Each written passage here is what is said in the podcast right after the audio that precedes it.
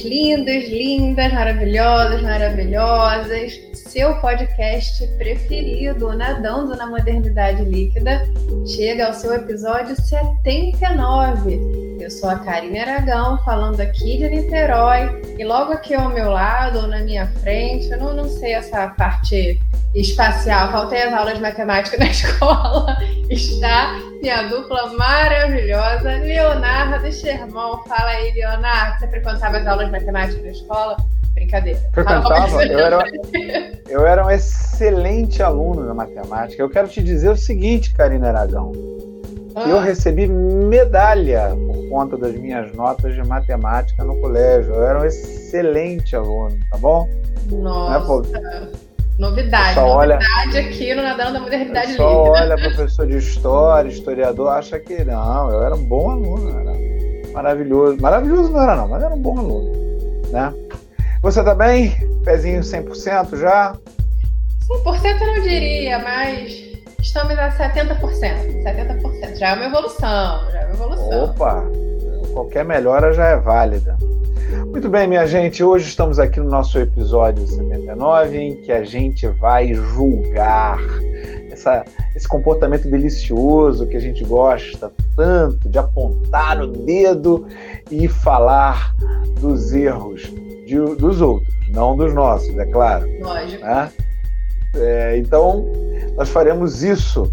Nós vamos conversar aqui sobre o julgamento do Tribunal da História. Tá a moda falar do Tribunal da História recentemente, porque tem gente aí que tá doida para ir para um tribunal de verdade, que dirá, se dirá de um tribunal da história, né? Então, quem a gente vai julgar no Tribunal da História e o que, que implica pensar dessa maneira é o assunto do nosso primeiro bloco, primeiro bloco e no nosso e agora José nós vamos nos perguntar aqui sobre como é possível é, manter algum nível de revisionismo histórico sem cair no anacronismo. Vamos mergulhar? Bora!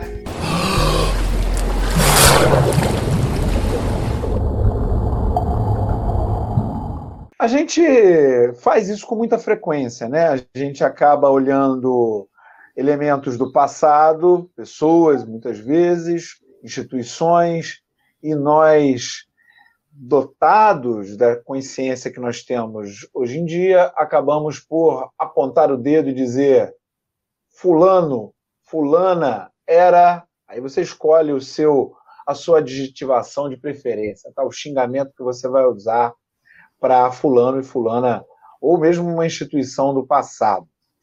Como se fosse um tribunal da história. Né? O fulano fez certo, Beltrano fez errado, esse era um horror, esse era terrível e por aí vai. E aí, é claro, temos aqui Karine Aragão, uma pessoa que vai agora destilar todo o seu rancor, Ui. o seu sentimento de vingança, e vai nos dizer quem você julgará no tribunal da história, Karine Aragão?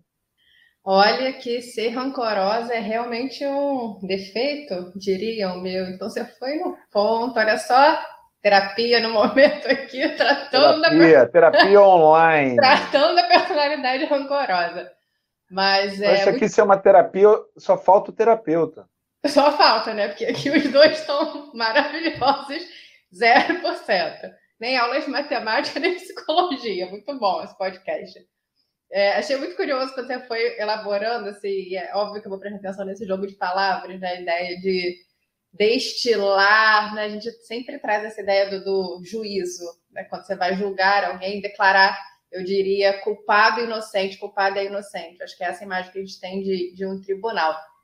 E quando a gente fala sobre essa questão, tem dois incômodos, eu diria, meus iniciais, que eu queria deixar aqui claro antes de começar a jogar, porque eu vou fazer isso, mas eu queria só fazer uma meia-culpa aqui, antecipar que vou fazer, mas me incomoda. Aquela coisa assim, vou fazer, mas me incomoda. É, o primeiro incômodo, o primeiro desconforto, assim, seria justamente essa posição de juíza do mundo. É, eu acho que é uma posição muito gostosinha, que muitas vezes a gente assume, né? É apontar o é. dedo, é. esquecer quando a gente aponta um, tem três viradas para a gente. Mas, é, por mais que eu vou fazer e seja uma posição gostosinha, eu acho que é, é, é existe esse desconforto. Porque é muito fácil a gente julgar os outros, as outras, enfim, do nosso tempo e fora do nosso tempo, e não traçar esse olhar para a gente. É muito fácil e é uma delícia. E é uma delícia. Julgar, julgar as outras pessoas é uma maravilha, gostoso demais. Porque a gente se coloca numa posição bacana, superior sempre à situação, né? Eu não tenho esse problema, por isso posso julgar.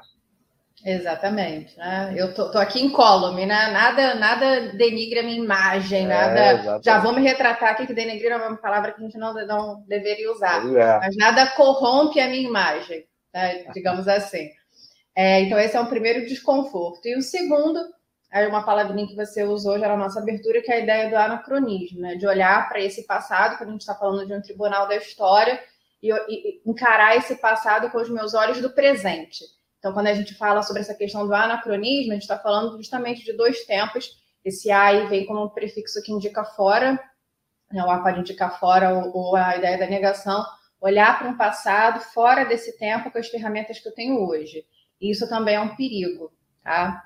Dito isso, né, feito aqui a minha culpa, quando a gente fala sobre esse tribunal da história, é, eu diria que a primeira pessoa que eu julgaria nesse tribunal da história seria eu mesma.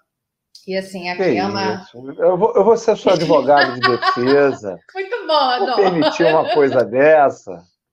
É, mas eu acho que até você me julgaria, né? É, esse, esse auto-julgamento eu acho importante e, e, é uma verdade, assim.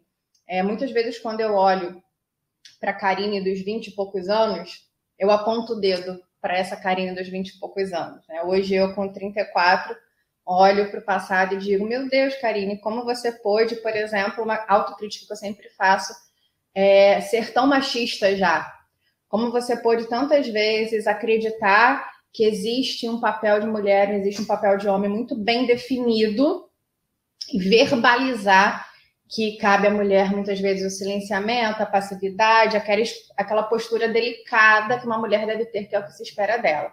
É, é surpreendente para quem me conhece hoje mas eu já é, defendi e verbalizei muitas vezes isso.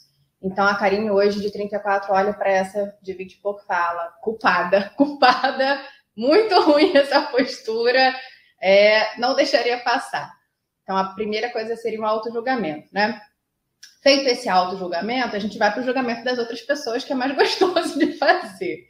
E quando a gente fala sobre essa ideia, é melhor, né? Quando a gente fala sobre essa ideia do Tribunal da História, sempre me vem à cabeça uma figura da literatura que entra muito nessa discussão e até é uma discussão técnica, acadêmica, quando a gente fala sobre esse ponto de olhar para trás, muitas vezes com esse olhar do presente, com esses aspectos do presente, que é a figura do Monteiro Lobato.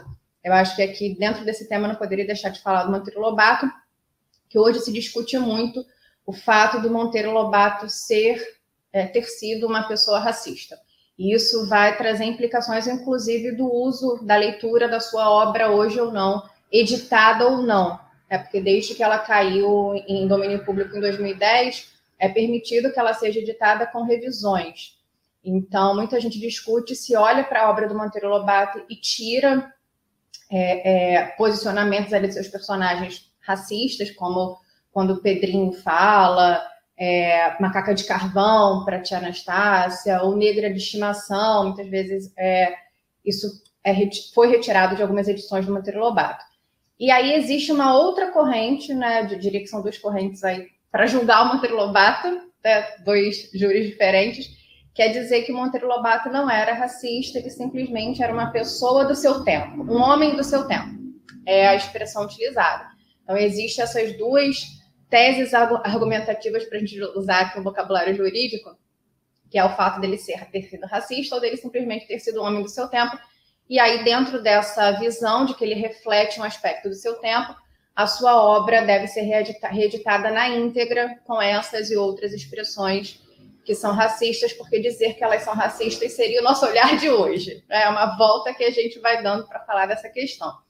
É, eu confesso que eu não consigo olhar para a figura do Monteiro Lobato e não só para a literatura, mas para todos os dados biográficos dele também. Ele participava da Sociedade Eugenista de São Paulo, é, ele era declaradamente é, racista e tinha acreditava na concepção de raças e por isso racista, né, e falava muito sobre a não fusão dessas raças para que não se perdesse as boas características de cada raça, e aqui eu estou usando é, o vocabulário, as construções dele, muito voltado a dizer que a, a raça negra, como ele falava, era animalizada e isso era uma característica positiva. Então, assim, eu não consigo olhar para ele e simplesmente dizer, ah, Monteiro Lobato era uma pessoa do seu tempo, né? Simplesmente isso.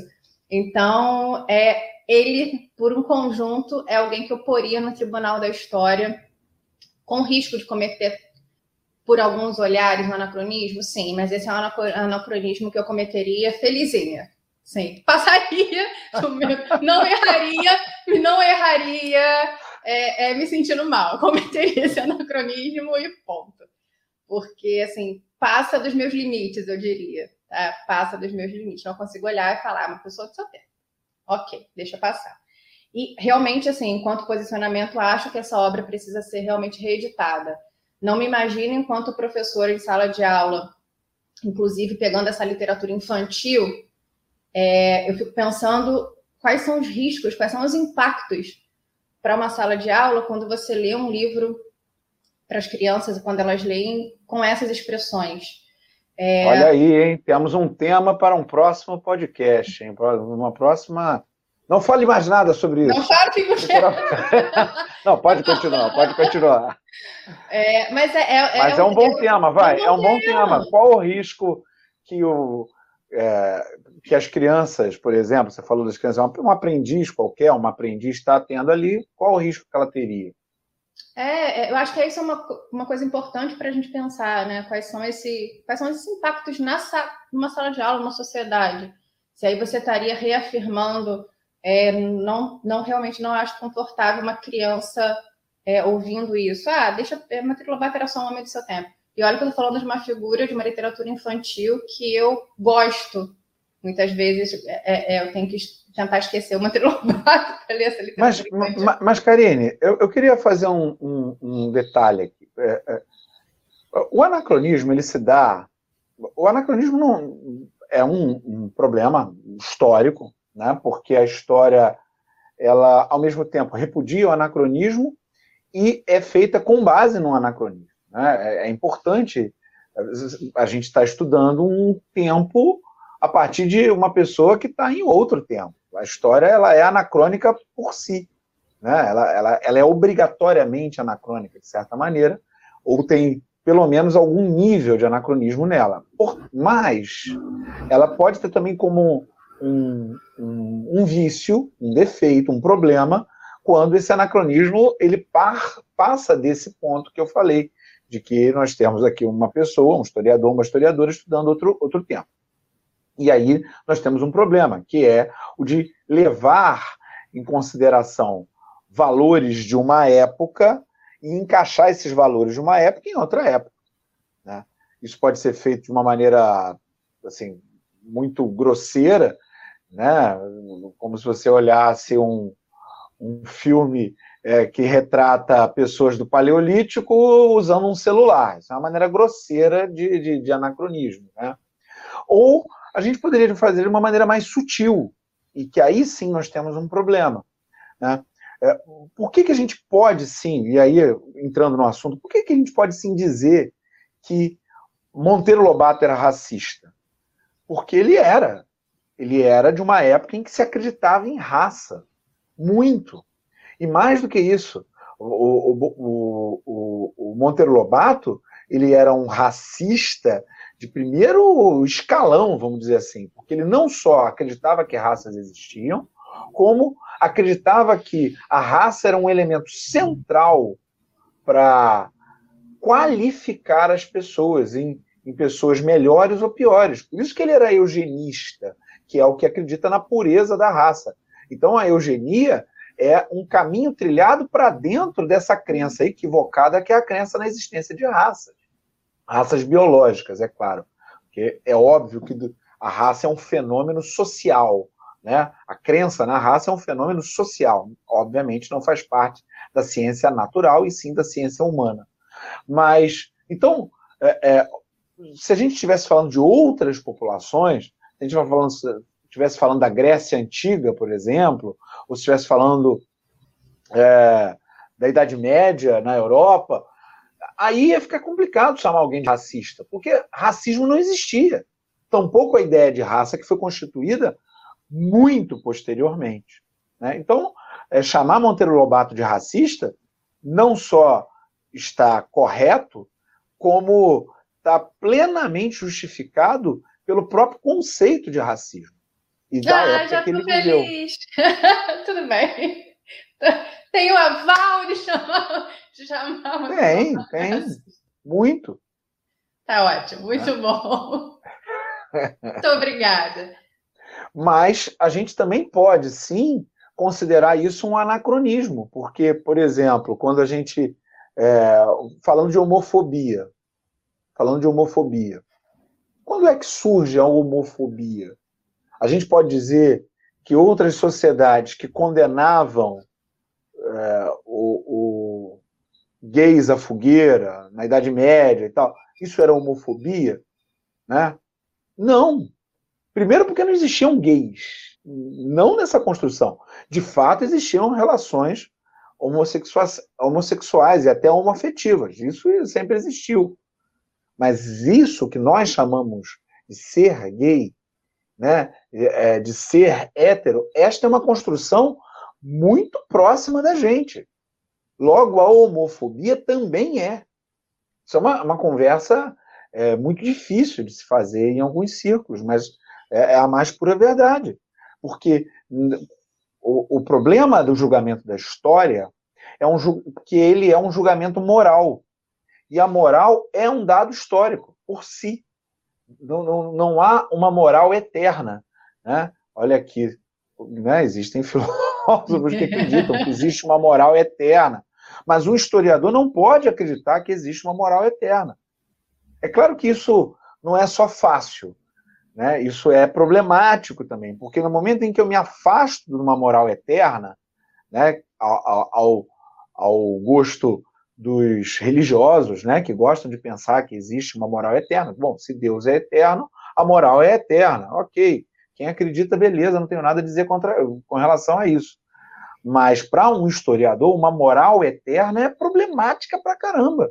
Porque se eu acredito que existe um fenômeno, que é a existência dos seres humanos, que criou as sociedades, e que as sociedades têm a sua própria cultura, e a moral faz parte da cultura, logo a moral faz parte da cultura, ela tem a ver com uma determinada sociedade que foi constituída numa determinada época. Né? Então, furou. E qual é o problema disso? O problema é que eu tenho que olhar para horrores que foram produzidos em outras épocas, e aí é que entra o problema do julgamento da história, e falar, não, isso tem a ver com a moral da época. E isso é um problema em qualquer época. Inclusive, se a gente tirar a questão temporal e no lugar colocar a questão espacial. Eu posso pensar que uma determinada comunidade que comete uma atrocidade, ela está cometendo aquela atrocidade por conta de um elemento cultural dela, né? Eu, a gente já discutiu isso aqui, e é muito problemático isso. Né? Ou seja, a, o relativismo cultural espacial, ele também vai se aplicar ao relativismo cultural do tempo? Eu acho que sim. Mas o relativismo cultural tem essa questão, esse senão. Como é que eu faço com elementos que a humanidade é, classifica como horrores? Elementos que a humanidade hoje é, repudia, ou a maior. Bom, é importante dizer que a maior parte da humanidade repudia, né? porque a gente tem aí umas figuras que são horrores encarnados, né? umas figuras terríveis que acham bonito é, falar, falar não, é, dar apoio a coisas horrorosas, né? horrorosas, absolutamente horrorosas. Então, nós temos aí um problema, um problema seríssimo, e que, é claro, vamos esperar que Karine Aragão resolva o nosso segundo bloco. E agora, José? Estávamos falando sobre as questões referentes ao anacronismo. né? E as dificuldades que podem existir em a gente criar um tribunal da história e tentar passar limpo a história. Né? Porque, é claro, muitas vezes a gente vai ser obrigado a utilizar valores de uma época em outra época. E isso é um problemaço. A gente, em história, se acostuma a tentar ao máximo, é claro, não é possível voltar no tempo, não existe uma, uma máquina do tempo, mas tentaram, e mesmo se existisse, seríamos nós, com os nossos valores da nossa época, numa máquina do tempo. Então, não resolveria o problema. É, a gente tenta ao máximo encarar as épocas com os valores das épocas, mas isso é muito difícil, como a gente já falou. É, por outro lado, há o problema de se condenar o horror. Né? Condenar o horror que, que nos machuca, que nos, que nos transpassa, trespassa, né? que, é um, que é uma coisa que para todos nós hoje tem que ser condenada mesmo. Então eu pergunto a você, Karine, resolva esse problema agora, por favor. resolva esse problema da humanidade. esperando, nós todos aqui, nós todas, nós ouvintes, esperando que você nos diga como condenar o horror que foi feito em outras épocas sem cair no anacronismo. Olha, não sei. Podemos acabar o programa agora, tô brincando.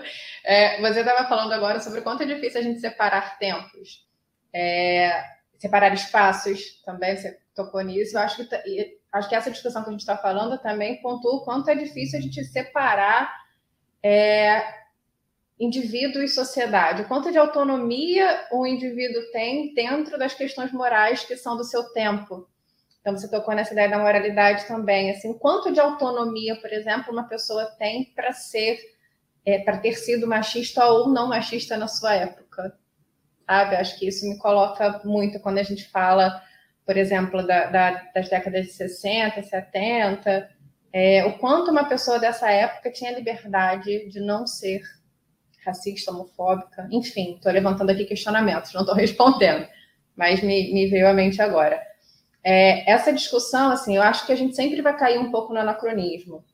E se eu tiver errado, você, historiador, me corrija aí. Mas eu acho que o anacronismo vai fazer parte dessa análise, da gente olhar para o passado, justamente porque a gente está fora desse passado. É, essa discussão, no entanto, eu acho que a gente precisa achar caminhos para essa discussão, mesmo que a gente sempre recorra, nesse, recorra a esse anacronismo. É, eu gosto muito de um posicionamento que o Silvio Almeida, tá? o Silvio Almeida colocou numa discussão recente sobre a estátua do Borba Gato. Né? Há pouco tempo, acho que a gente consegue lembrar rapidinho, acho que provavelmente nossos e nossas ouvintes é, viram essa discussão. A gente teve uma polêmica em torno da permanência da retirada da estátua do Borba Gato em São Paulo. E quando se colocou, né, se colocaram os motivos para a retirada dela, como ele era, como ele é é, nitidamente, historicamente, uma figura violenta, participante do bandeiretismo, é, é, é caça, caça, é uma palavra horrível, mas, é, é enfim, é, violência, extermínio relacionado aos indígenas, ao movimento bandeirante, muitas pessoas foram se colocar dizendo que era um anacronismo a gente olhar para a imagem do Borba Gato e dizer que ele era uma pessoa cruel pelo fato de ter participado de é, movimento de extermínio indígenas, porque ele era simplesmente uma pessoa da sua época. E aí o Silvio Almeida respondeu a, no Twitter, né? O Twitter pode servir de ferramenta para a gente muitas vezes. Boa, boa ferramenta. É, respondeu a muitos desses tweets que levantavam a questão da análise da figura do Borba Gato, dizendo que então a gente não poderia olhar para a escravidão e, e, e é, criticar a escravidão, né, analisar a escravidão. Sempre que a gente olha pro, olhar para o colonialismo e criticar o colonialismo, porque isso sempre vai ser um anacronismo. Então, não se pode olhar para o passado e, e, criticar nada. Vamos falar que né, todos os processos violentos do passado foram processos do seu tempo. E aí ele continua no, nos próximos tweets falando da importância da gente analisar processos, principalmente quando a gente vai fazer esse tribunal da história, com muitas aspas mas ele ressalta o quanto, por exemplo, a figura do Borba Gato, ela não, não representa mais os processos que a gente quer na contemporaneidade. Então, a gente olha para esse processo, é, né, para essa prática dos bandeirantes do passado, e olha, isso não representa mais a gente. Então, não é uma luta direta contra a figura do Borba Gato.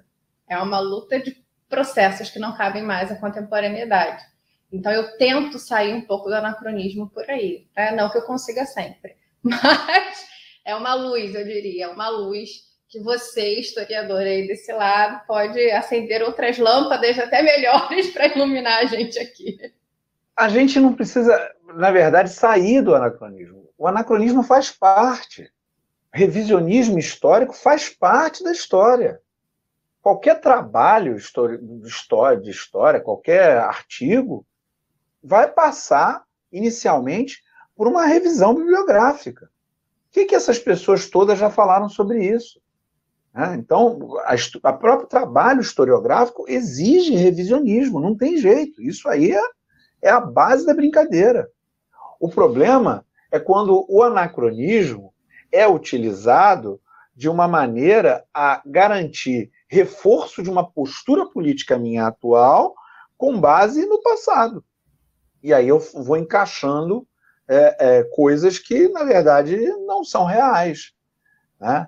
É, ninguém tem problema em criticar o passado, pelo contrário. Ninguém aqui vai ousar dizer que beber vinho em garrafas folheadas de chumbo é uma boa, porque a gente sabe que chumbo tem um potencial cancerígeno enorme. Mas era o que as pessoas faziam em outras épocas. Né? Então, a gente vai, vai, vai deitar numa, numa cama feita de palha, com ratos por aí, para ser picado. Não, a gente não vai fazer nada disso. Né? Porque a gente sabe hoje os problemas que isso acarreta.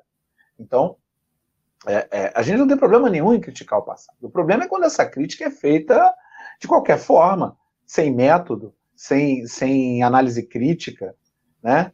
E, e, e, visando apenas dar conta de um elemento político hoje em dia. Quem se coloca, por exemplo, contra a, a, a retirada da, da, da, estátua de Borba Gato, que foi, que foi incendiada, que foi incendiada, está forçando o argumento.